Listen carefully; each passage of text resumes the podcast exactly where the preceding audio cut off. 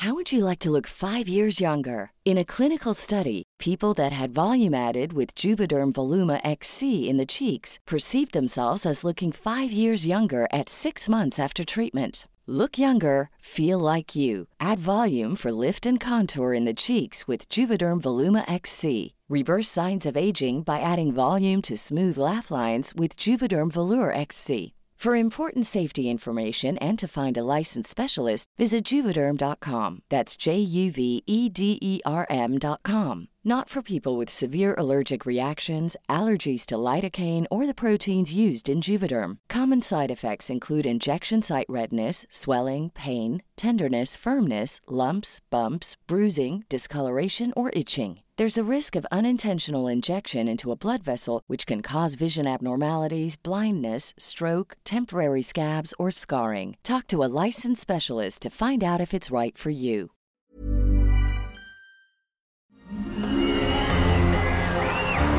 Arcadia Media. Elige tu lugar en este carrusel.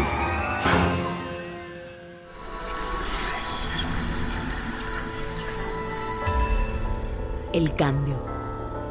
Induce la transformación de perspectivas que conducen a la modificación del mundo a partir de nuestro universo personal. ¿De dónde nace el impulso que detona ese cambio? ¿Cuál es la fuerza que nos lleva a cuestionarnos a nosotros mismos? Cruzar los obstáculos, venciendo el miedo y convertir esas ideas en una realidad. Exploremos la fuerza detrás de las ideas que a diario son lanzadas al infinito. Hagamos un cambio, todos juntos. Esto es Héroes, por cultura colectiva.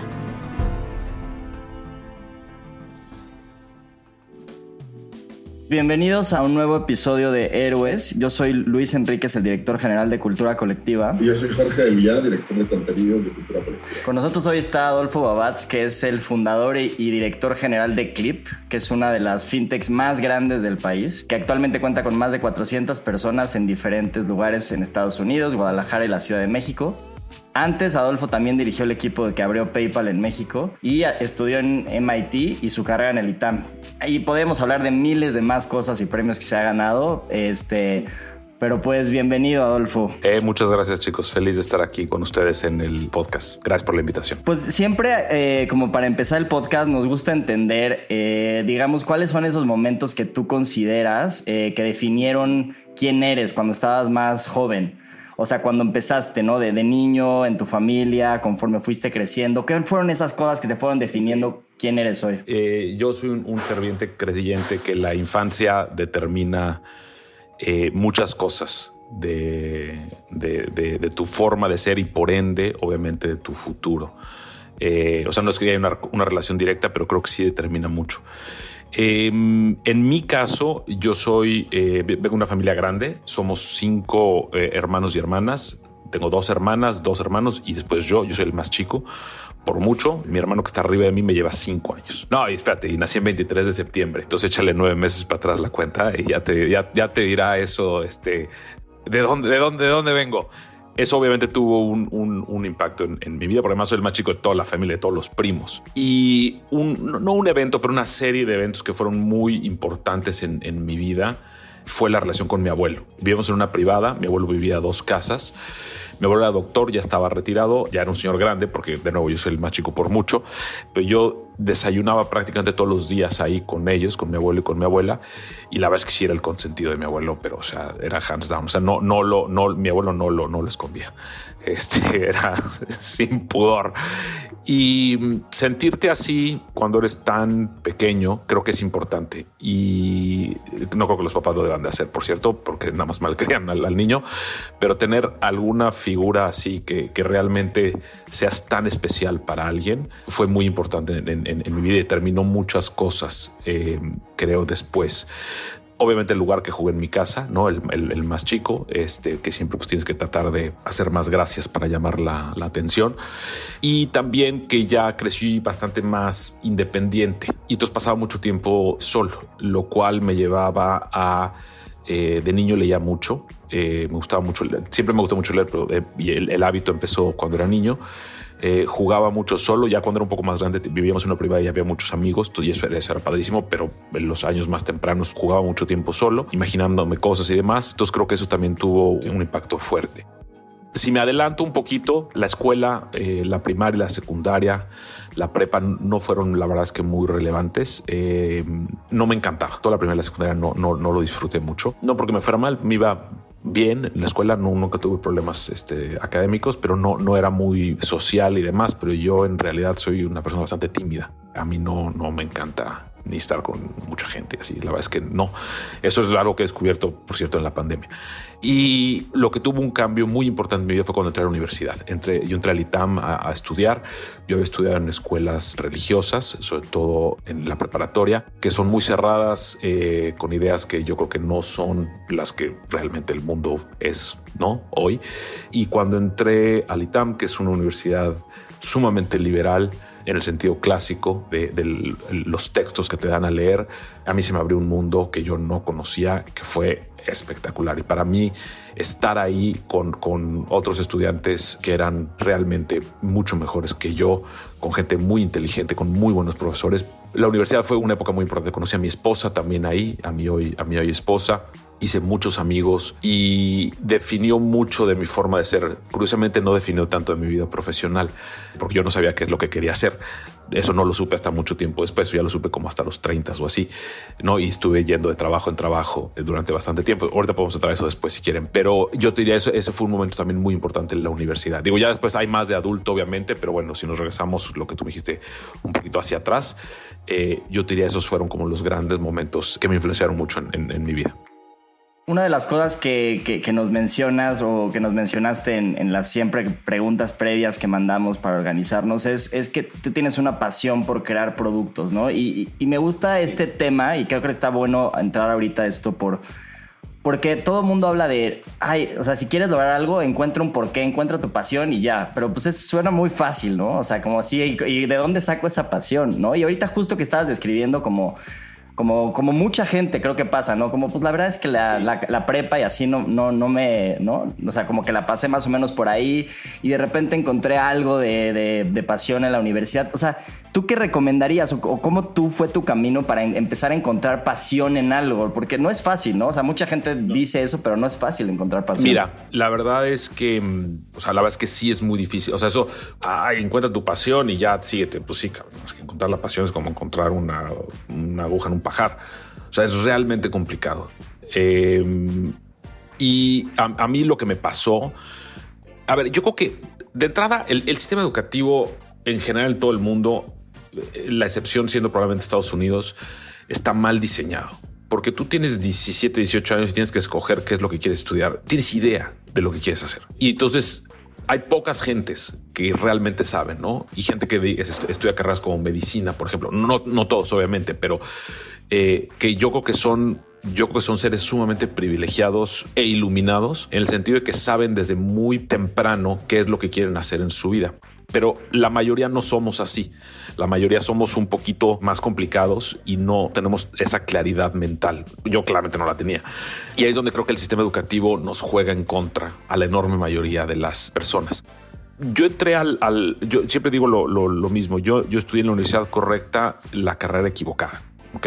Yo estudié administración. ¿Y por qué estudié administración? Porque no sabía qué más quería hacer. La verdad es que no tenía idea. Viendo en retrospectiva, yo creo que debería haber sido ingeniero en computación o diseñador industrial o psicólogo, que eran como las, las cosas que tenía. Arquitectura también me, me, gustaba. Como puedes ver, intereses diversos y casi no relacionados.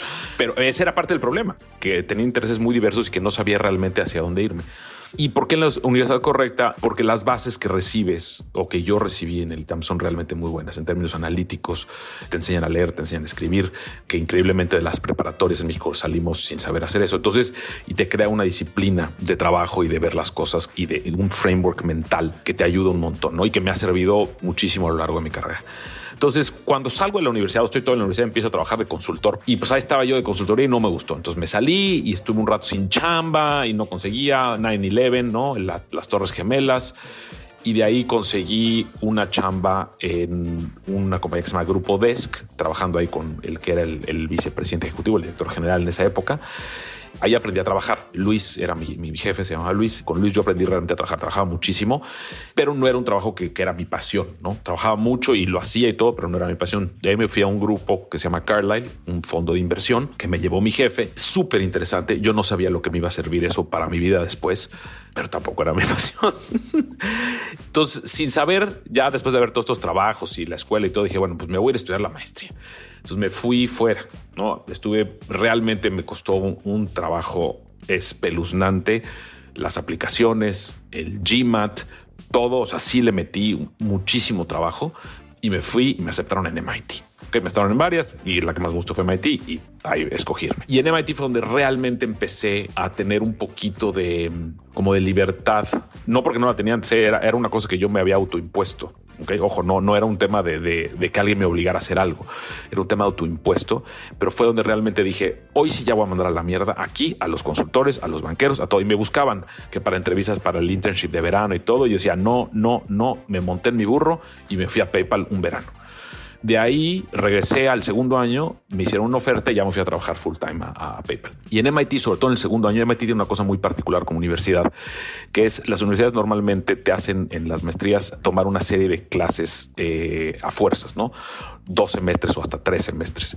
En MIT solo tienes que tomar el primer semestre y después puedes tomar las clases que quieras. Entonces yo tomé fiel a mi... a mis intereses, tomé clases en la escuela de ingeniería, en la escuela de economía, en la escuela de business, en el Media Lab. Entonces salí sabiendo de muchas cosas, bien poquito, sin haberme especializado en absolutamente nada pero era lo que yo quería.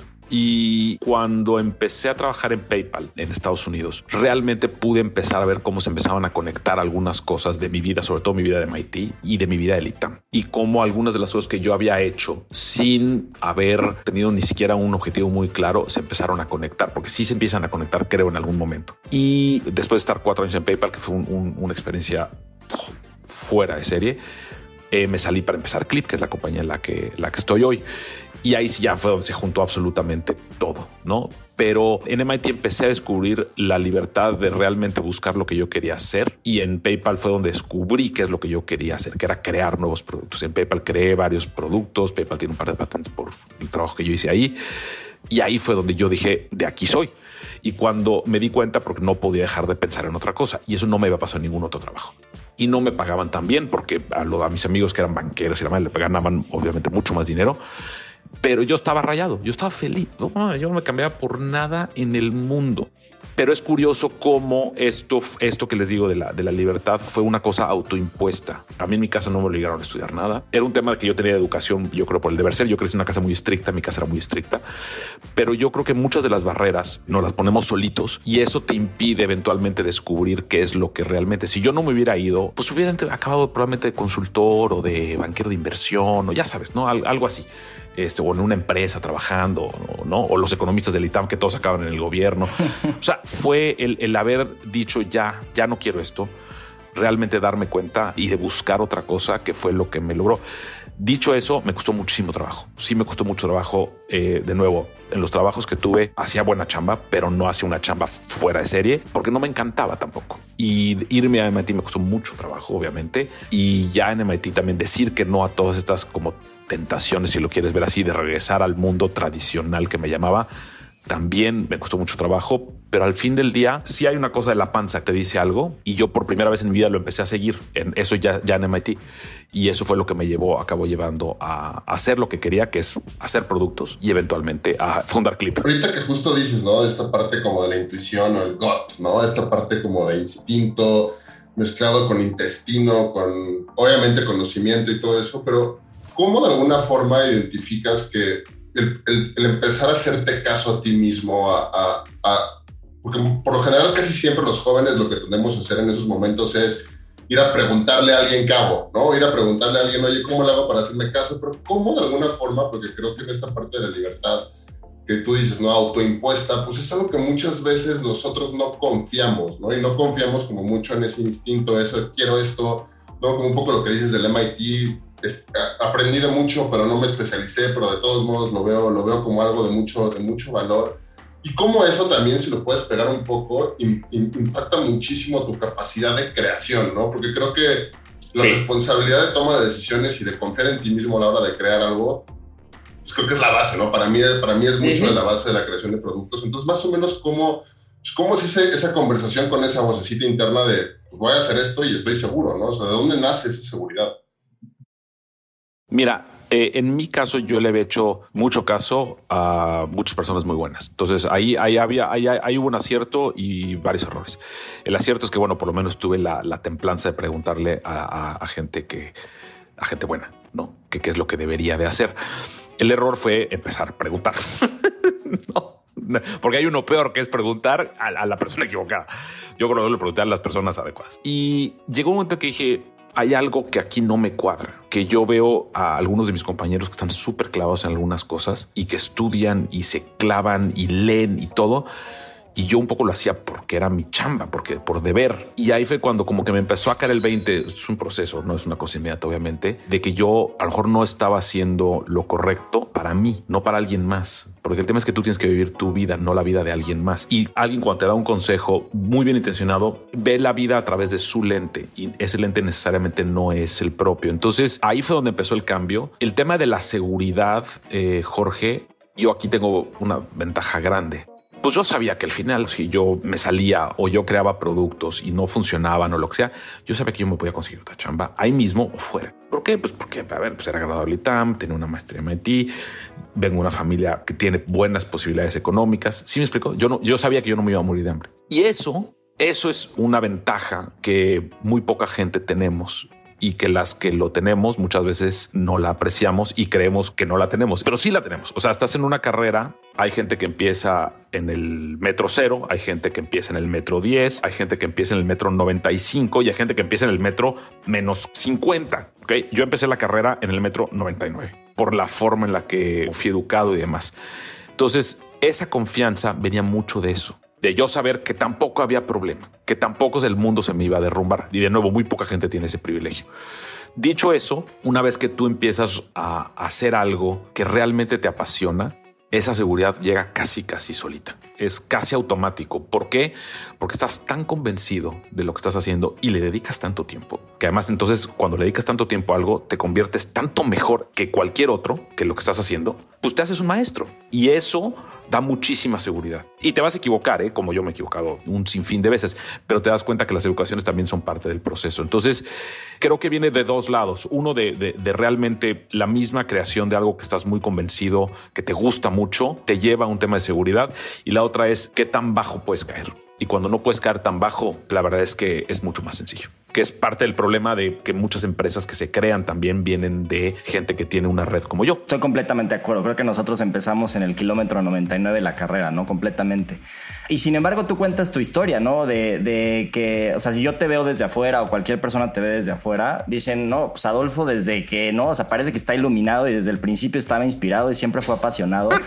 ¿no? O sea, eso es que luego, eso es la, lo que empieza, mucha gente piensa de los emprendedores, ¿no? Que es lo que estábamos hablando hace rato. Sí, claro. Y la realidad es que no, o sea, me gusta mucho tu historia porque de cierta manera es una historia que, pues, la neta es que estudié y más o menos sí me gustó la estudiada, pero pues más, y luego no encontraba, trabajé en diferentes lados y poco a poco se fueron conectando cosas y encontré pasión.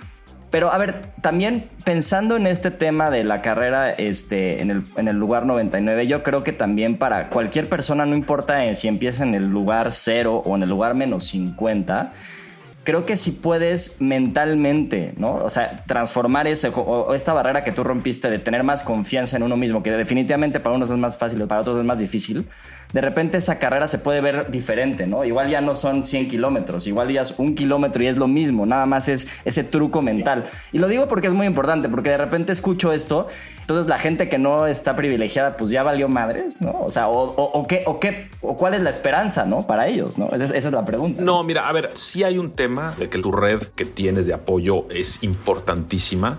Hay un tema también en el tema de las posiciones materiales las posiciones materiales te atrapan y entre más tienes, peor. ¿Por qué? porque entonces tienes más que perder. Y no, aquí no importa relativamente en dónde estés, pero tú cuántos amigos tienes que acabaron la carrera y se fueron a trabajar a un trabajo más tradicional y luego, luego, pues la hipoteca y la casa y el coche y pa, pa, Y entonces eso se vuelve una barrera espeluznante, de la cual no te libras nunca. O sea, son, son, son cadenas que te vas poniendo y que te van amarrando para eventualmente atreverte a hacer algo. Y es lo que yo siempre les digo, no se amarren, no se amarren, no se compren la casa, no se compren el coche, porque eso es peso y eso te jala, te jala hacia abajo para empezar a tratar de hacer algo, porque entonces el costo percibido que tienes de perderlo es mucho mayor. No, pues cómo voy a dejar de manejar este coche eh, si no, o la hipoteca que voy a hacer si no la puedo pagar, o eh, bla, bla, tú ponle el nombre que quieras. Entonces, hay un tema ahí también de la información a la que estamos sujetos todo el tiempo y que nos bombardean de lo que debemos de tener, no la vida de Instagram, que debemos de tener, que debemos de hacer, que debemos de comprar, que eso también representa una barrera brutal para empezar algo porque compramos esas historias y después dejar esas historias y dejar de pertenecer a eso es muy complicado. Y sí, una vez que empiezas con una compañía, no importa si es una compañía de tecnología, si es un puesto de hot dogs, una comercializadora, no importa. Pero lo que te pasa cuando estás empezando son lugares que te hacen verte al espejo completamente desnudo. Y adivina qué, nunca te gusta lo que ves las patas flacas, la lonja por acá, el bracito caído, la papadita caída, lo que sea, pero no te va a gustar lo que vas a ver porque va a ser un reflejo de ti. Y a la enorme mayoría de la gente no le gusta lo que ve. A mí no me gustó tampoco a mí lo que vi. No mames.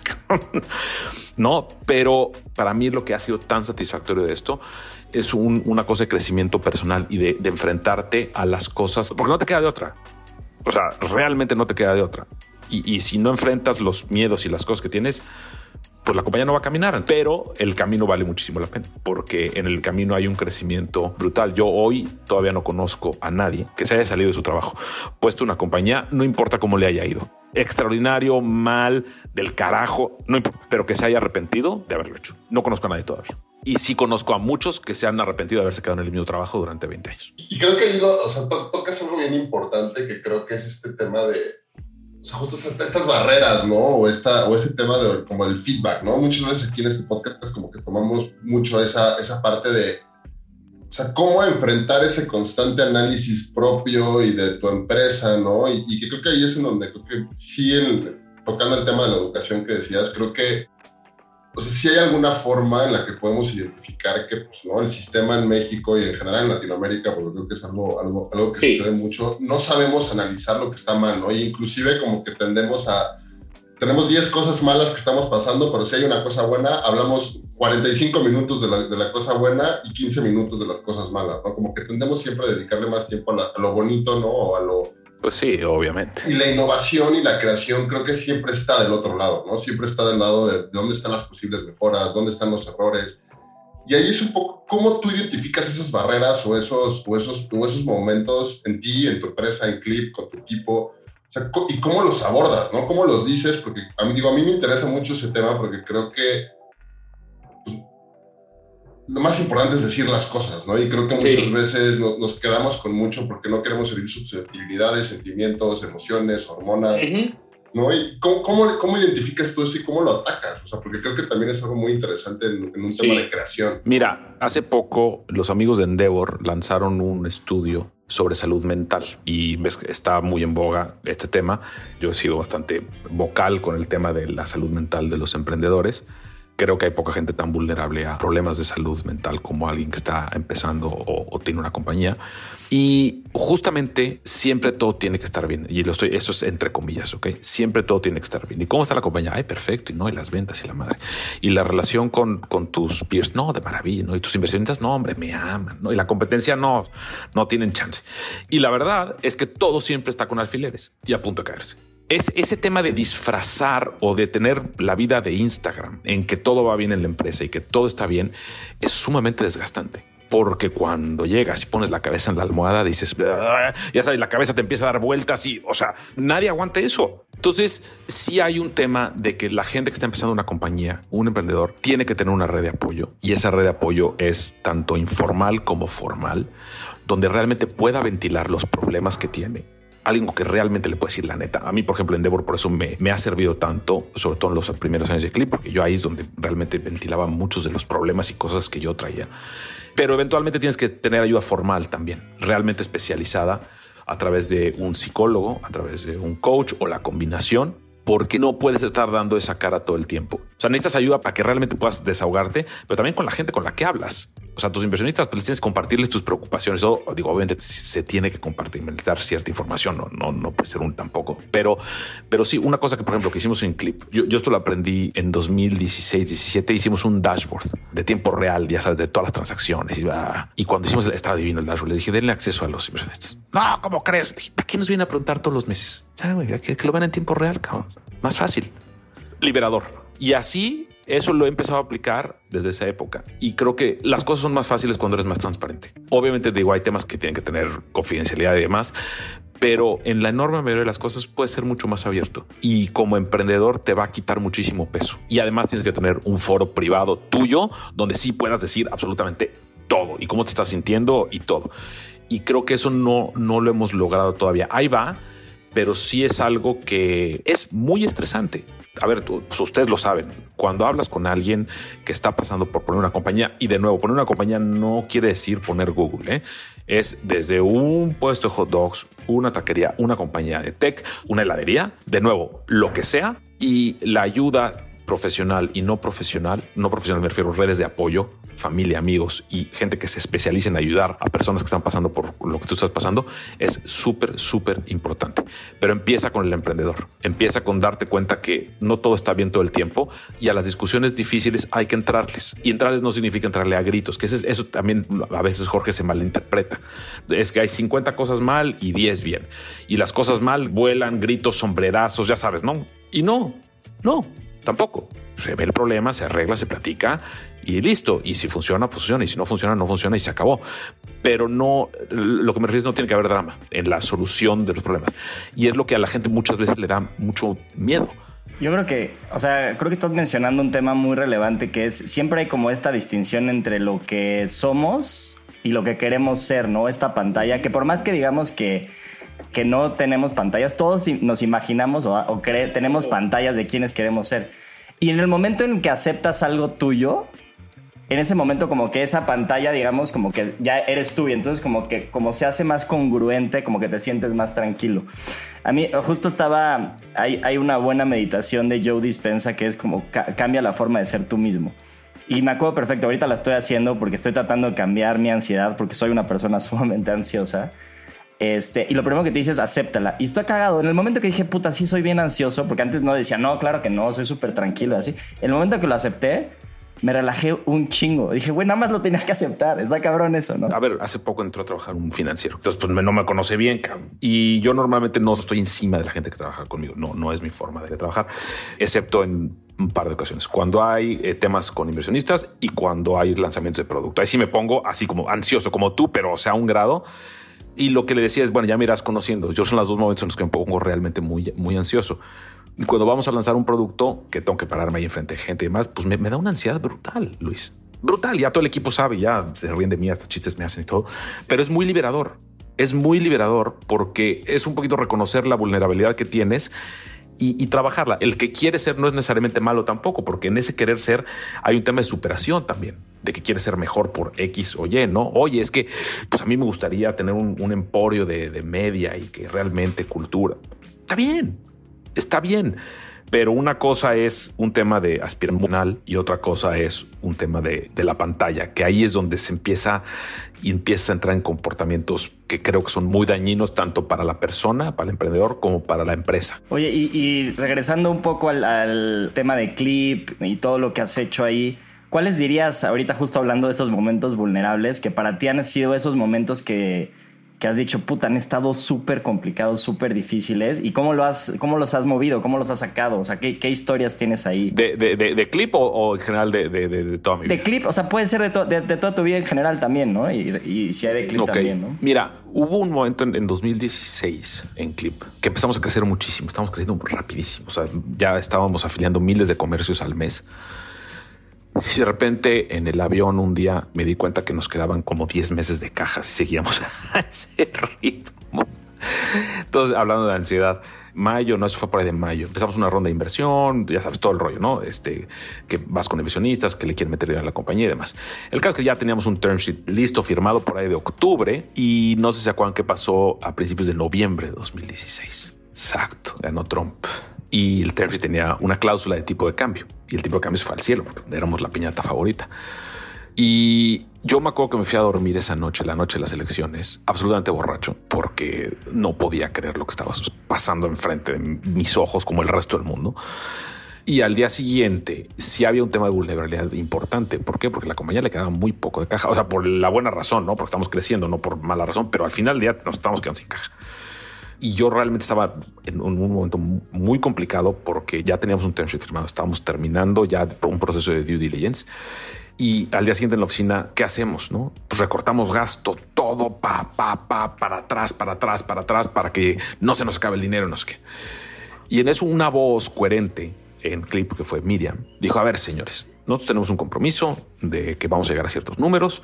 Si nosotros cortamos esto, además no vamos a llegar a los números y entonces sí vamos a estar en un problema. Hay que cumplir con lo que habíamos dicho.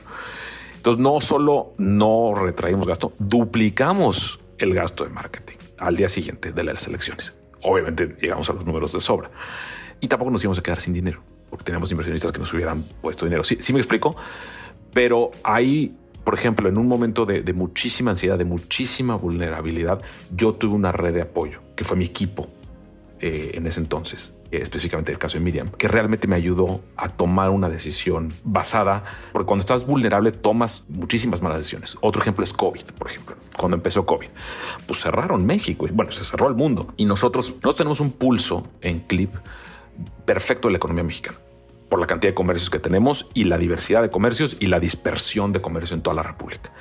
Entonces nosotros íbamos viendo cómo se iba pagando el país casi casi a nivel calle y cómo las transacciones, mira así en picada. Y hubo un momento muy fuerte de vulnerabilidad de Dios mío, o sea, el trabajo de ocho años, ¿qué va a pasar? Todos tuvimos un momento de pánico parecido. Y ahí de nuevo, una red de apoyo, un psicólogo, coach, mi equipo, mi board, entre todos pusimos un plan, nos recuperamos de volada, la verdad es que las transacciones se recuperaron en, dos meses, estamos otra vez para arriba, pero sí fue un momento de, de, una vulnerabilidad absoluta y ahí es donde creo que tienes que acudir a pedir ayuda y a realmente que te echen una mano, porque de nuevo, tomas decisiones basadas en el pánico. Y normalmente una decisión basada en un pánico, a menos que sea en una situación de vida o muerte, normalmente va a ser una mala decisión. Entonces, los momentos de vulnerabilidad son particularmente importantes en la vida de, un emprendedor y hay de todo. O sea, de nuevo, esto aplica prácticamente para cualquier negocio, que si te vas a quedar sin dinero, que es obviamente el más común, que si tienes un problema regulatorio, que a lo mejor no tienes un permiso, si tienes un restaurante, por ejemplo, y te van a venir a cerrar. O sea, a ver, hay 80 mil de estas, o que se te va a ir alguien que es clave de tu equipo, ¿no? Y en esos momentos de vulnerabilidad como emprendedores tenemos que tratar de apoyarnos en las redes que tenemos. Por eso es tan importante construir redes de apoyo. Voy a tomar aquí de Jorge, o sea, justo lo que estás diciendo me quedo con dos cosas muy buenas. Una es, eh, creo que Jorge siempre dice que para emprender hay que estar un poco loco. ¿No? Y justo esta parte en la que dices como puta. No es una decisión muy racional. No es decisión racional, pero tenemos que double down y de repente el double down jaló. Quién sabe por qué, ¿no? Pero sí hay que estar un poco loco y no necesariamente 100% racional y también es de intuición. Y la otra cosa que, has mencionado constantemente, red de apoyo, ¿no? Y, voy a hacer un símil muy interesante. Nosotros entrevistamos hace ya quizás como unos 10 podcasts a la que ahorita es la directora de operaciones de cultura colectiva. Y ella tiene una historia muy interesante porque ella viene de abajo, o sea, ella viene de abajo, abajo, eh, en el cual ella no tenía dinero ni siquiera para su carrera. Y justo ella tiene, o sea, haciendo el símil, porque la red de apoyo, como tú dices, no nada más es red de apoyo como inversionistas, eh, igual hay gente que no tiene acceso a coaches ni psicólogos. Ella tiene una red de apoyo en las mujeres de su familia. Entonces su mamá, por más que no sabía cómo, dijo, ve, yo te doy dos pesos y consiguió otra amiga que le ayudó y le pagó la universidad. Entonces, eh, quiero hacer nada más el símil para decir que esas redes de apoyo están en todos lados, ¿no? hay que saber encontrarlas, ¿no? Que es muy importante. Y son formales e informales, y las dos son muy importantes.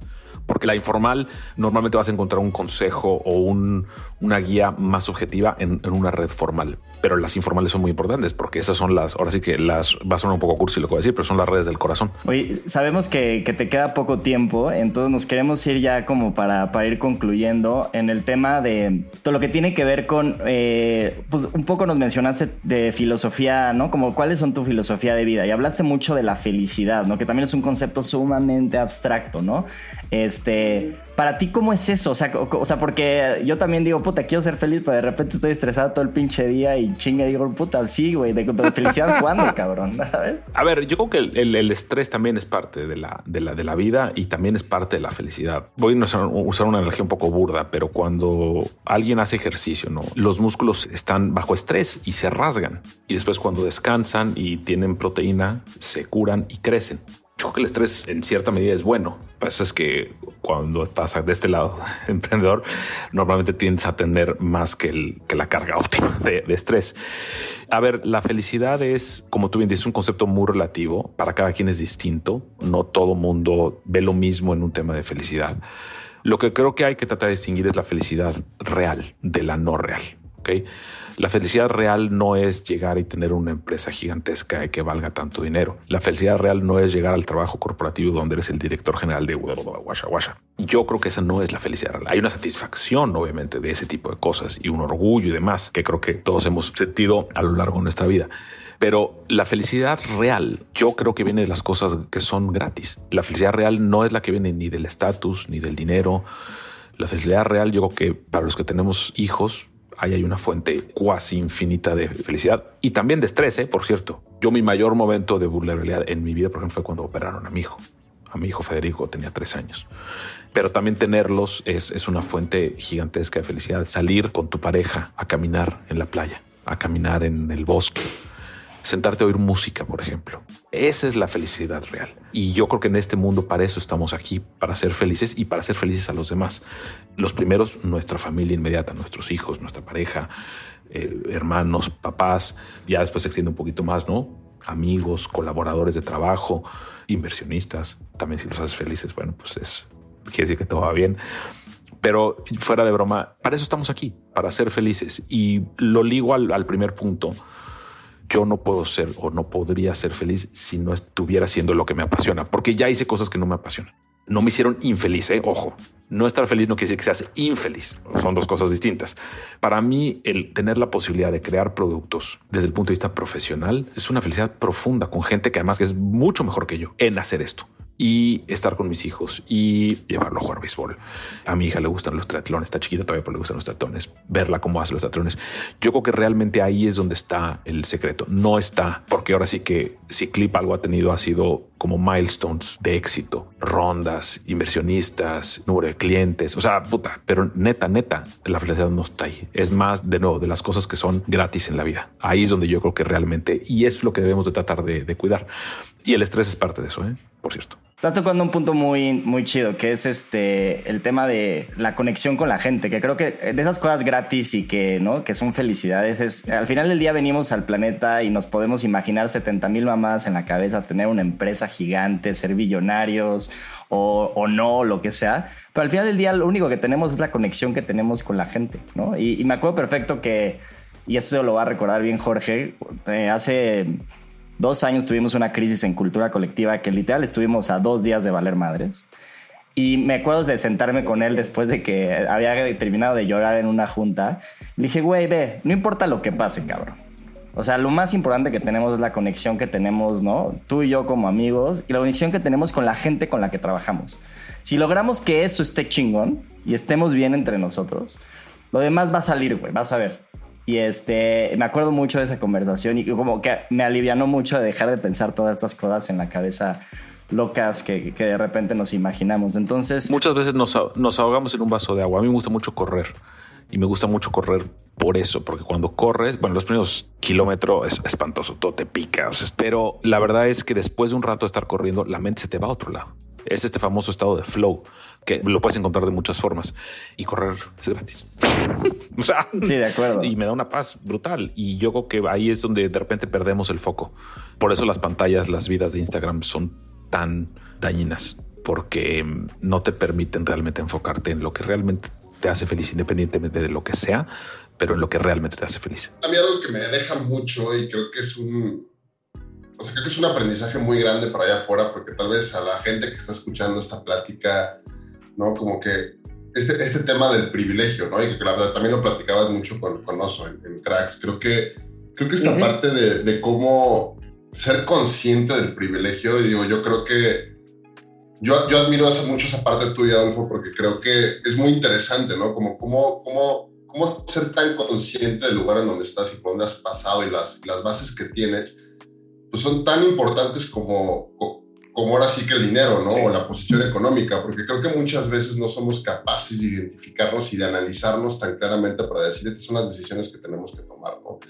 Y creo que por otro lado, a mí algo que me, que, me gusta mucho y, y, tengo que admitirlo, no me imaginaba mucho este perfil tuyo también de búsqueda de la felicidad y que la felicidad fuera por hacia, esa, hacia esa parte, pero creo que la verdad lo que dices tiene mucho sentido y por más romántico y cursi de escena de Hollywood que queramos verlo como esa escena del, del, atardecer, ¿no? Y de, porque creo que tanto tú como yo, como cualquier gente, tiene esa parte de romantizar, ¿no? Y de decir, oye, pues sí, sí puedo ser feliz con los pies descalzos en la arena y aunque sea Acapulco o, o Fiji, donde sea que sea que sea esa playa, lo puedes estar viviendo y lo puedes estar gozando, ¿no? Y creo que ese ese aprendizaje de decir, sea el camino y las decisiones y la carrera y la preparación y el trabajo y el puesto de hochos o, o, la, o, la, o la, empresa fintech más, más grande de México, pues el fin es el mismo, ¿no? Y creo que esa parte de la, de la, de la felicidad muchas veces no la, pues no, no, lo hablamos, ¿no? Y no lo, y, no lo, y no lo vivimos desde un punto de vista porque siempre es más fácil hablar de números o hablar de inversiones o hablar de, de ese tipo de factores que creo que la gente que nos escuche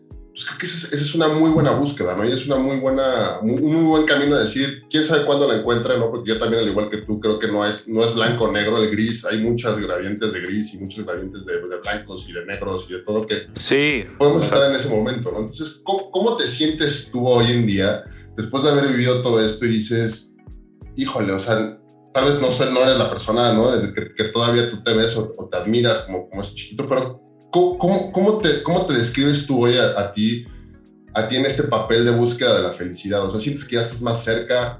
¿Qué te hace falta para llegar a ese, a ese nivel de felicidad que, que tú y yo y Luis todos queremos llegar ahí? Es que yo creo que nunca llegas, ¿no? Eh, te voy a decir qué pasa. El tema de siempre estar buscando llegar a algún lado, y eso yo a mí obviamente me ha pasado, ¿no?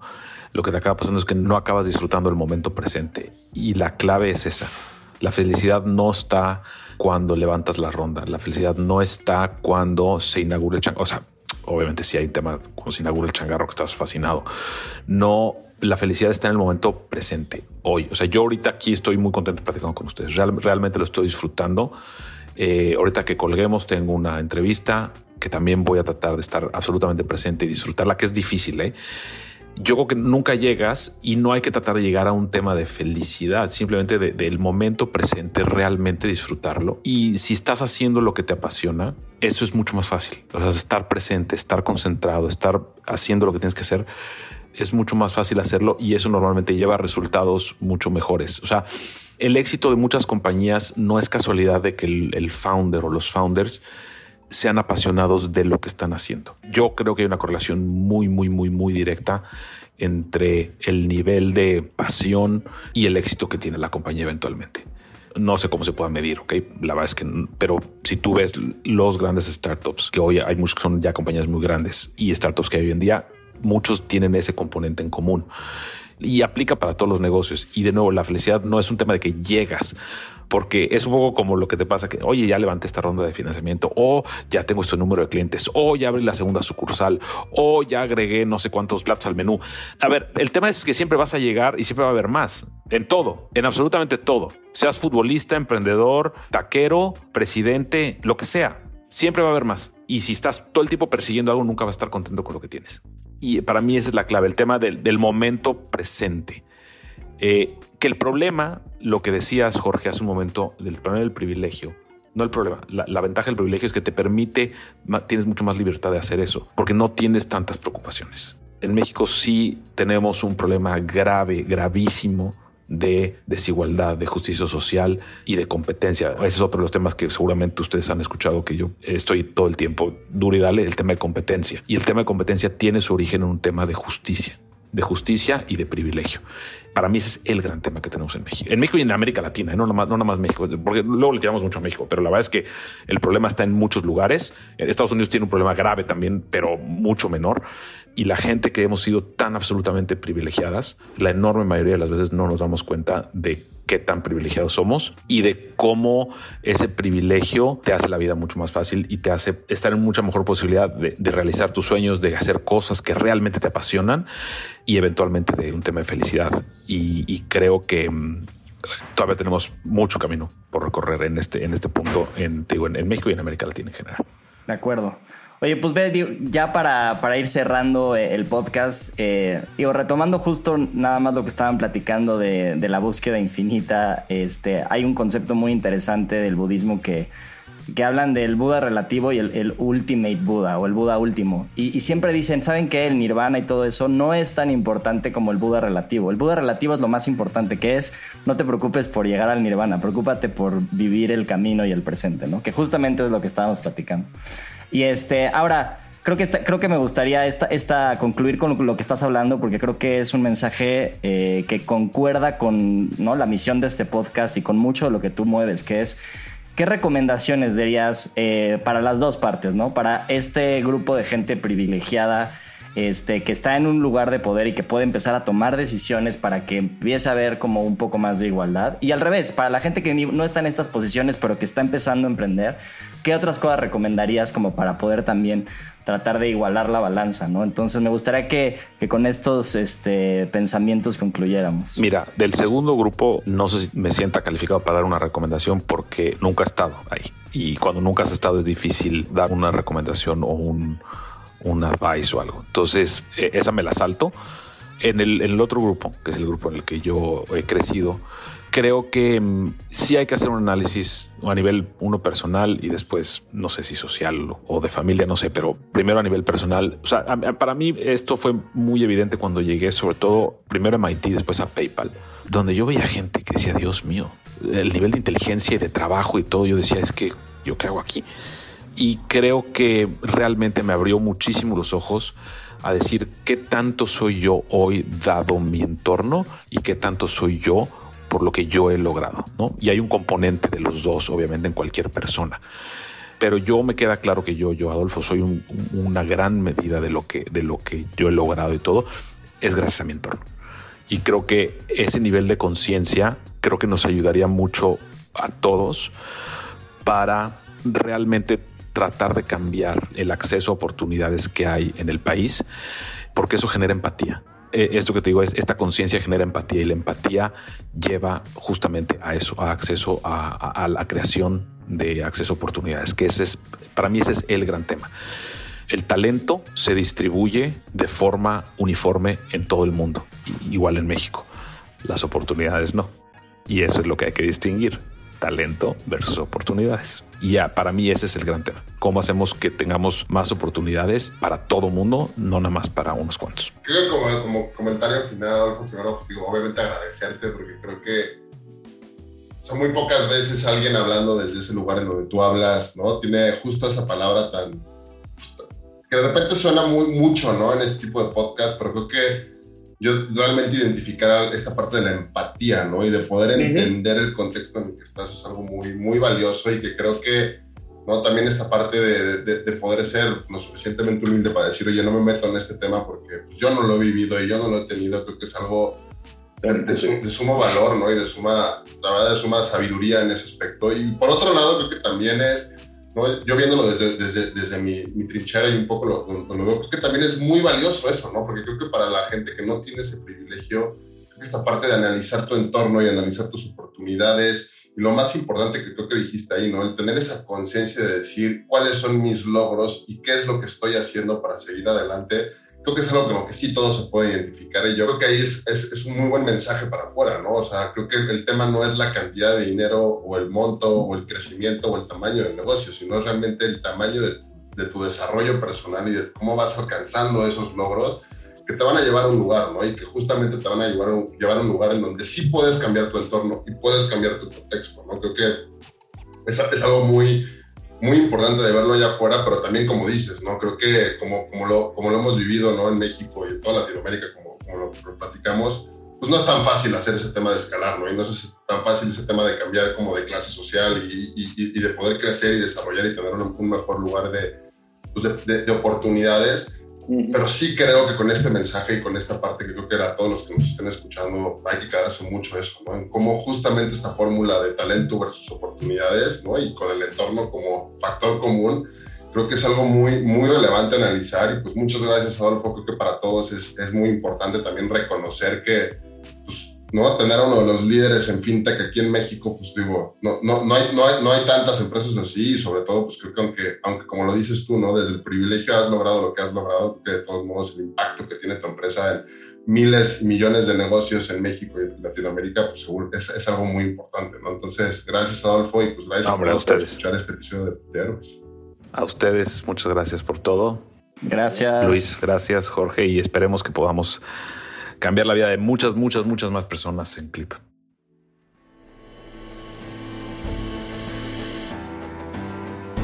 La última pregunta y la más importante es la que te haces a ti mismo. ¿Cuál es la diferencia entre la historia que acabas de escuchar y la tuya?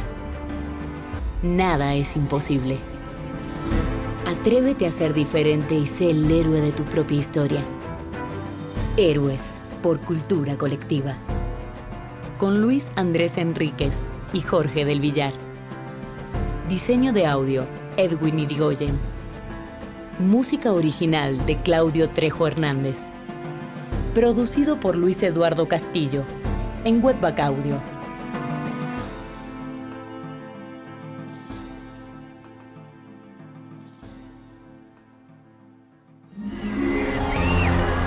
Arcadia Media.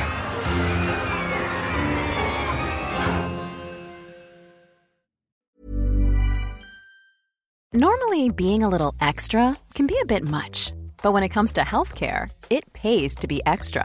And United Healthcare makes it easy with Health Protector Guard fixed indemnity insurance plans. Underwritten by Golden Rule Insurance Company, they supplement your primary plan, helping you manage out of pocket costs without the usual requirements and restrictions like deductibles and enrollment periods. So when it comes to covering your medical bills, you can feel good about being a little extra. Visit uh1.com to find the Health Protector Guard plan for you.